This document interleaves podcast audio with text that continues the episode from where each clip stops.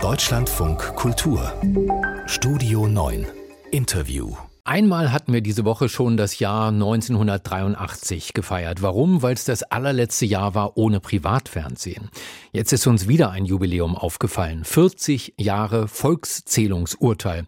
Reden möchte ich darüber mit der ehemaligen Bundesjustizministerin Sabine Leuthäuser-Schnarrenberger von der FDP. Guten Morgen. Guten Morgen. Und es begab sich zu einer Zeit, dass ein Gebot von Kanzler Kohl ausging, auf das alle Welt geschätzt würde. Die Bundesregierung wollte 1983 wissen, wie viele Menschen leben eigentlich in Deutschland. Gegen das Wie, also die Methode der Volkszählung, gab es dann ziemlich schnell Verfassungsbeschwerden. Wie sollte diese Zählung denn ablaufen? Ja eigentlich ist eine Volkszählung für sich gesehen noch nicht so was äh, Bedeutendes, dass man dagegen klagt, weil es wurden immer schon, auch vor 83, Daten erhoben. Diesmal war es was ganz Besonderes, denn es wurden Daten miteinander verknüpft, die deutlich über Wohnungen, Arbeitsstätten, Räume und so weiter hinausgingen, die also sehr viele personenbezogene Daten, Ausbildungsstätten, ähm, Tätigkeiten ganz konkretisiert, Arbeitszeiten und so weiter verbunden haben und außerdem vielfältig nutzbar sein sollten. Und das hat dann zu dem Protest geführt. Was genau hat die Beschwerdeführer daran gestört, muss ich aus heutiger Sicht fragen, weil die Verknüpfung von Daten scheint uns heute normal zu sein. Äh, die Verknüpfung von Daten, ohne dass das ausreichend geregelt ist, ohne dass es eine klare Bestimmung gibt. Also gewisse Daten sollen zu einer Volkszählung verwandt werden, aber nicht zur Verfolgung allgemeiner Ordnungswidrigkeiten aus unterschiedlichen Tatbeständen. Das, denke ich, ist etwas, was den Bürger heute auch noch beschäftigt, was er auch nicht möchte. Also eine ganz konkrete Zielrichtung der Verwendung von Daten. Der Justizminister damals, das war Hans Engelhardt von der FDP, der fand die Volkszählung eigentlich okay, aber das Bundes Bundesverfassungsgericht hat dann geurteilt, nee, so geht das nicht. Volkszählung gestoppt. Was ist für Sie an diesem Urteil heute vor 40 Jahren noch immer bemerkenswert? Also ganz bemerkenswert ist, dass es eben ein erstes Grundsatzurteil zur Datenverarbeitung gewesen ist. Denn analog hatte man ja schon viele Daten immer mal irgendwo gesammelt und niedergelegt in irgendwelchen Papier Aktenablagen. Aber jetzt ging es wirklich um die Datenverarbeitung und das ist ein zukunftsweisendes Thema gewesen. Und das hat damals das Verfassungsgericht erkannt. Deshalb informationelle Selbstbestimmung des Bürgers.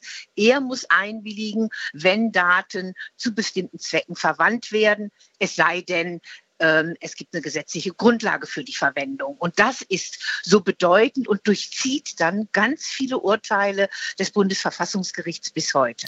Sie kennen dieses Grundsatzurteil komplett. Ich kenne nur die Kernaussage und da schlackert man schon mit den Ohren, wenn man das liest. Da steht, ich zitiere jetzt, mit dem Recht auf informationelle Selbstbestimmung wären eine Gesellschaftsordnung und eine diese ermöglichende Rechtsordnung nicht vereinbar, in der Bürger nicht mehr wissen können, wer, was, wann und bei welcher Gelegenheit über sie weiß.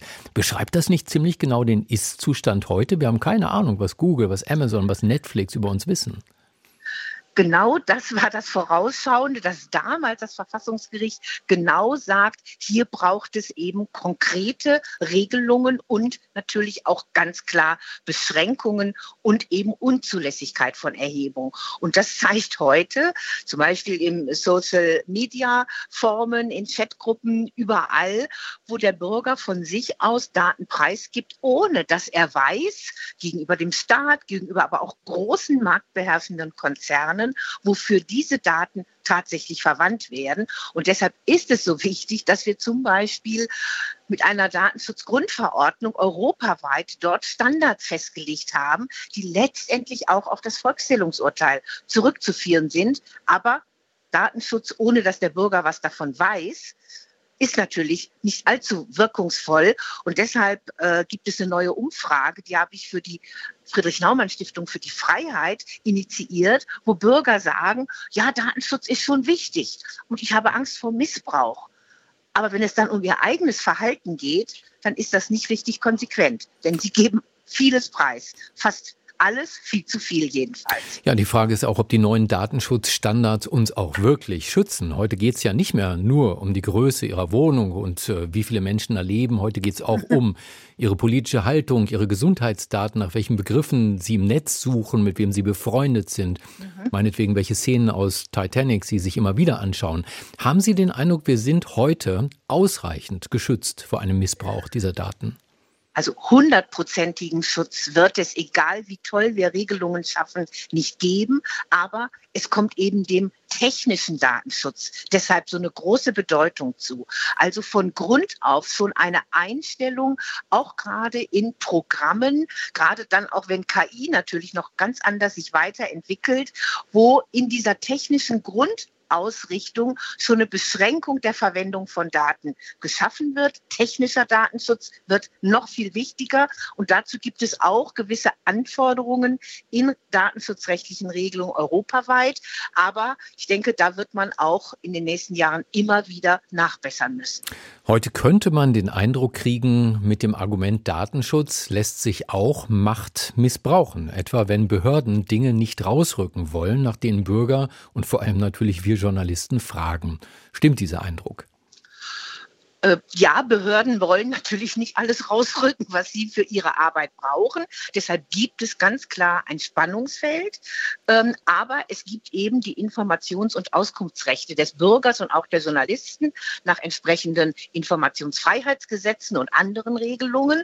Und deshalb darf, dürfen Behörden nur wirklich auch Betriebsgeheimnisse, zum Beispiel, wo Namen von Unternehmen genannt werden, für sich behalten und müssen sie nicht rausrücken. Oder dann, wenn es natürlich um Kernbereiche der öffentlichen Sicherheit, um Staatsschutz und so weiter geht. Und da wird gerungen und die meisten Klagen, ich glaube mehr als weit, mehr als die Hälfte haben ja Erfolg von Bürgern und Journalisten, wenn sie auf Auskunft gegen Behörden klagen. 40 Jahre ist es jetzt her, das wegweisende Verfassungsgerichtsurteil zur Volkszählung 1983 aufgeklärt. Darüber hat uns noch einmal die ehemalige Bundesjustizministerin Sabine Leuthäuser-Schnarrenberger von der FDP. Frau Leuthäuser-Schnarrenberger, danke für das Gespräch im Deutschlandfunk Kultur. Ich danke Ihnen.